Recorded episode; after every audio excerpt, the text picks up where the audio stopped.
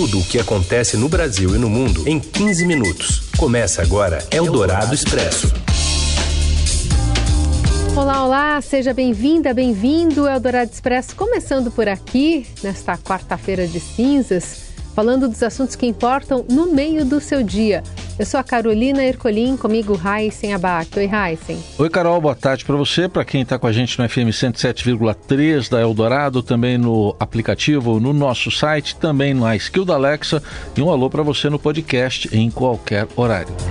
Vamos aos destaques deste 22 de fevereiro.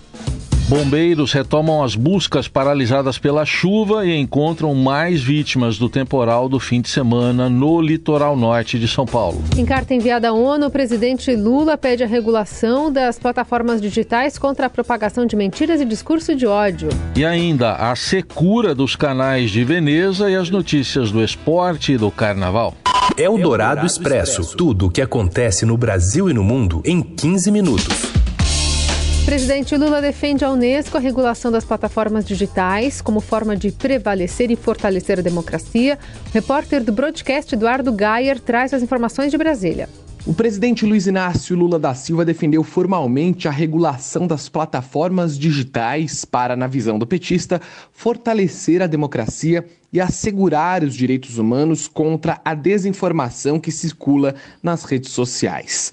A argumentação consta de carta que será lida na abertura de uma conferência da Organização das Nações Unidas para Educação, Ciência e Cultura, a Unesco. O presidente já havia anunciado as linhas gerais do documento, que será lido nesta quarta-feira e foi divulgado na íntegra nesta manhã pelo Palácio do Planalto. Na carta, que é endereçada à diretora-geral da Unesco, Audrey Azoulay, Lula afirma que a integridade da democracia mundial não pode ser afetada por controladores das plataformas digitais. O desafio de combater a desinformação, gerador, nas palavras do petista, dos ataques golpistas de 8 de janeiro, demanda uma resposta da comunidade internacional. Para o presidente, a regulação das plataformas digitais deve ser feita com transparência e participação social, de forma a corrigir distorções de um modelo de negócios que gera lucros, explorando os dados pessoais dos usuários, segundo argumenta o presidente Lula. Eldorado Expresso.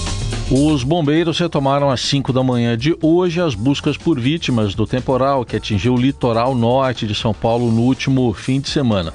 Os trabalhos haviam sido suspensos na noite anterior por causa da volta da chuva e do risco de novos deslizamentos.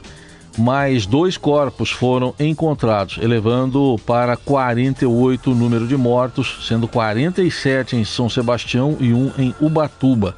Em entrevista à Rádio Eldorado, direto do Centro de Operações em São Sebastião, a porta-voz do Corpo de Bombeiros, Major Luciana Soares, disse que há 36 pessoas desaparecidas e relatou que ainda há riscos de novos deslizamentos e áreas com dificuldades de acesso na Barra do Saí, onde foi registrado o maior número de vítimas. De acordo com ela, a experiência da corporação com outras situações de calamidade tem contribuído no trabalho, mas o que pode, mas, uh, ele pode levar vários meses, inclusive, para o encontro de sobreviventes. Isso depende da proteção das vias aéreas da vítima que está soterrada. O Corpo de Bombeiros atendeu ano passado a Franco da Rocha, dois anos no Guarujá, já participou aí de Mariana, Brumadinho. Então a gente já tem uma certa experiência até para envolvimento dessa população local e em relação também à questão de segurança. É um pessoal muito preparado, muito especializado. Se a pessoa tiver algum tipo de proteção, algum espaço vital em relação às suas vias aéreas, como nós podemos ver no resgate lá de Turquia, realmente a gente tem chance de encontrar com dias. Agora, se as vias aéreas não foram protegidas e elas tiveram contato realmente com lama, com terra, é questão de minutos. Não dá para falar ah, uma semana, 15 dias, não tem. É bem possível que esse atendimento se estenda aí, né, por mês. Prefeito de Bertioga e o presidente do consórcio Circuito Litoral Norte, Caio Mateus, defende mais investimentos dos governos federal e estadual em sistemas de monitoramento de áreas de risco de deslizamentos na região. Em entrevista à Rádio Dourado, ele disse que é preciso implantar um sistema permanente de acompanhamento de riscos com o uso de sirenes, principalmente nas encostas dos municípios de São Sebastião e Ubatuba. A gente já fez solicitações com o governo do estado anterior, a gente está reiterando com o novo governo estadual, do governador Tarcísio, até na qualidade de presidente do Circuito Litoral Norte, através de um documento, a necessidade desse novo governo de investir em monitoramento dessas áreas de risco, não só nas rodovias, mas em especial naqueles trechos onde tem habitação. O prefeito Caio Mateus também disse temer impactos negativos com o aumento de preços de alguns produtos em razão da interdição de pelo menos dois meses da rodovia Mogi Bertioga. O bloqueio ocorre desde o último domingo em razão do afundamento da pista no quilômetro 82 causado pela chuva. E a Justiça de Caraguatatuba determinou que o Estado pode obrigar famílias que ainda vivem em áreas de risco no litoral norte paulista a saírem de suas casas se os imóveis estiverem em áreas de risco. Foi o que informou o governo paulista nesta quarta-feira. A liminar foi concedida após pedido apresentado pela Procuradoria-Geral do Estado de São Paulo e pela Prefeitura de São Sebastião. Há previsão de mais chuvas naquela região até sexta-feira. Segundo o governador Tarcísio de Freitas, a ideia é ter a liberação para providenciar, em último caso, a remoção contra a vontade dos moradores. O governador disse que obrigar é muito complicado, então, segundo ele, é, haverá uma assistência social tentando convencer a pessoa a sair. Foi o que ele disse após uma reunião com as equipes responsáveis pela operação de resgate em São Sebastião. Eldorado Expresso. Enquanto isso, canais de Veneza secam enquanto Itália enfrenta um novo alerta de estiagem. A Fernanda Simas, da editoria de Internacional do Estadão, traz os detalhes para a gente. Boa tarde, Fê. Boa tarde, Carol. Boa tarde, Heisen. Enquanto aqui a gente vê as tragédias e a preocupação com as enchentes, na Itália as pessoas estão preocupadas com uma possível estiagem. E aí, em Veneza, isso já tem afetado a vida cotidiana e dos turistas. O que acontece? Eles têm enfrentado na cidade marés muito baixas que impossibilitam a navegação das tradicionais gôndolas. Então, os canais, que são os canais mais curtos, mais estreitos, estão praticamente secos, é praticamente uma lama, e as gôndolas não conseguem navegar, né? Os turistas ficam frustrados, enfim. Mas além disso, a gente precisa lembrar que em Veneza esses canais eles funcionam como ruas. Então, o dia a dia também tem sido desafiador, porque por exemplo, em alguns casos, os barcos ambulância tiveram que ancorar muito mais longe do seu destino, e aí as equipes médicas carregam as macas por longas distâncias, enfim, até chegar ao ponto de destino, algum hospital, alguma casa que eles precisam chegar porque você tem os canais maiores, por onde ainda é possível navegar, e esses menores estão secos. Isso é uma questão de um fenômeno natural, as autoridades estão em alerta para ver se isso vai continuar, e outras cidades da Itália também estão aí em alerta por conta dessa possível estiagem. Você ouve Eldorado Expresso.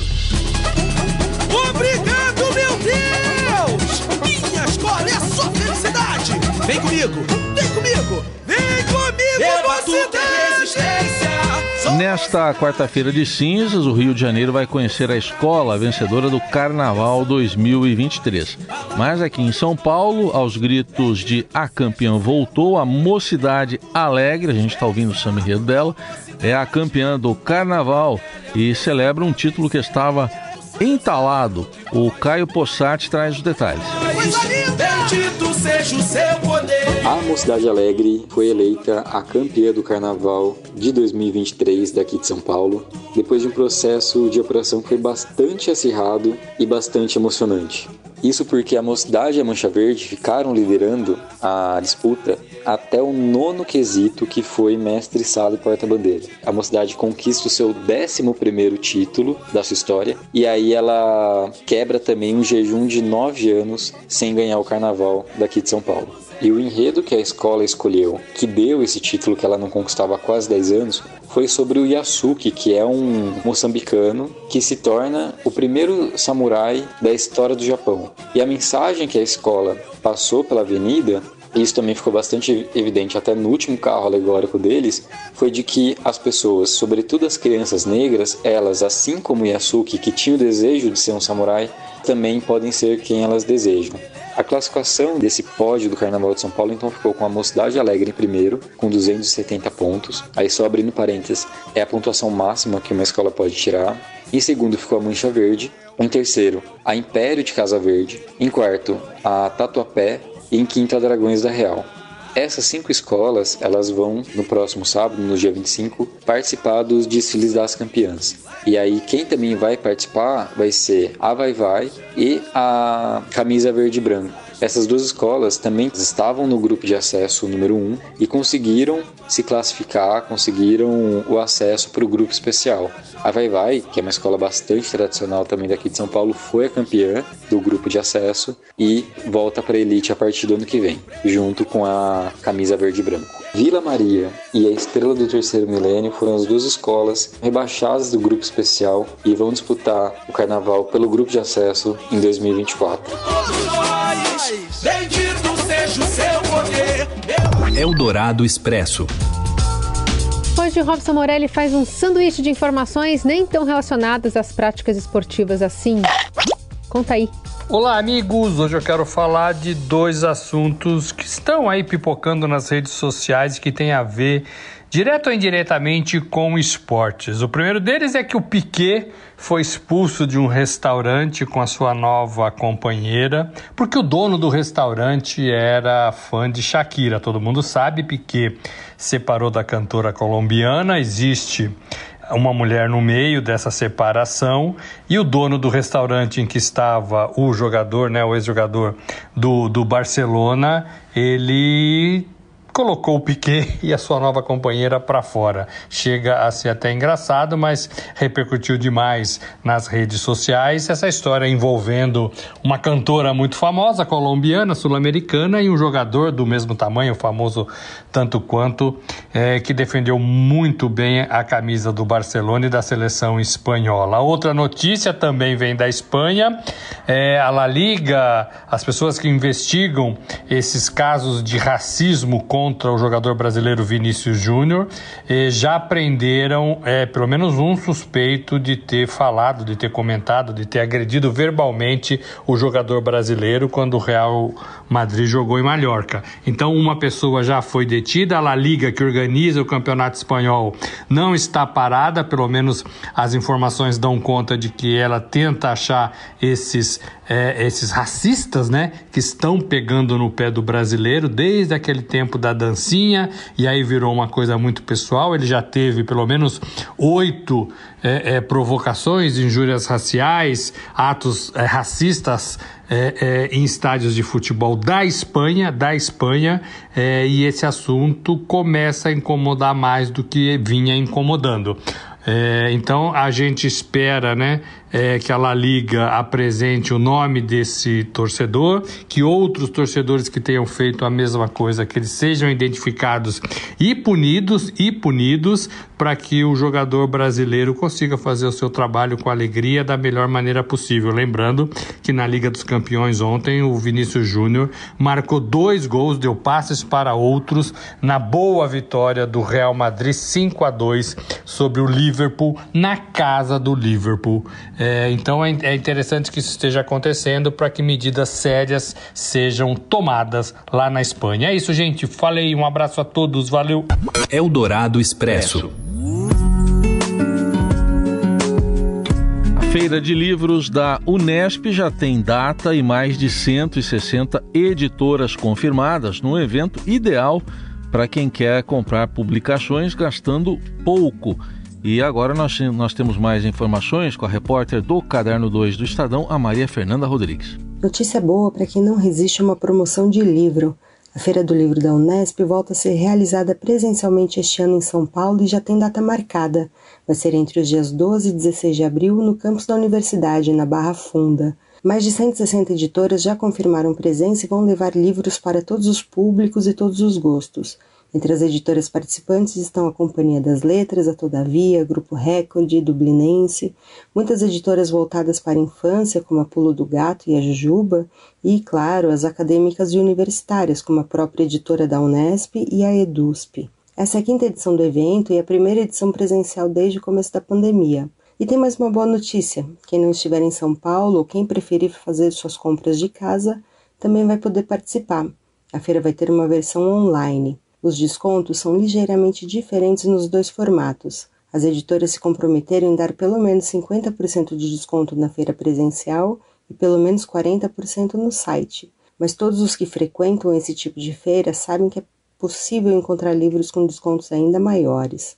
A data ainda está longe, mas já dá para começar a se organizar conferindo no site ou no estadão.com.br as editoras que vão participar esse ano. É também no site que elas vão divulgar nos próximos dias a lista dos livros em promoção. A Unesp fica na rua Dr. Bento Teobaldo Ferraz, 271, bem do lado da estação Barra Funda Palmeiras do metrô. E o site é feira do livro da Unesp.com.br. Eldorado Expresso.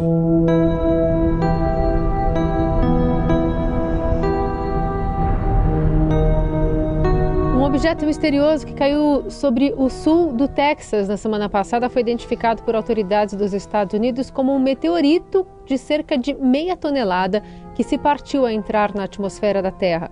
Vídeos que captaram o momento em que o Japão pegou, aliás, que o objeto pegou fogo sobre cidades americanas ganharam as redes, principalmente pelo estrondo que se ouve no momento da entrada. De acordo com o Johnson Space Center da NASA, o meteorito entrou na atmosfera perto da cidade de McAllen, no sul do Texas, em 15 de fevereiro. O objetivo, aliás, o objeto viajava em uma velocidade superior a 43 mil quilômetros por hora e tinha energia equivalente a 8 toneladas de TNT. Ele se partiu a uma altitude de cerca de 33 mil metros, formando a bola de fogo vista nos céus. O evento no Texas foi a terceira entrada de um corpo celeste na, celeste na Terra em três dias em diferentes partes do mundo. Antes, meteoritos foram avistados na França e na Itália. Enquanto isso, no Japão, uma esfera de ferro de cerca de um metro e meio de diâmetro apareceu em uma praia na cidade de Amamatsu e as autoridades do país ainda não sabem o que é o objeto. A polícia e os moradores ficaram surpresos. Foi feita uma análise com raio-x para examinar a esfera e se descobriu que o interior dela é oco. A bola é marrom alaranjada com manchas mais escuras de ferrugem.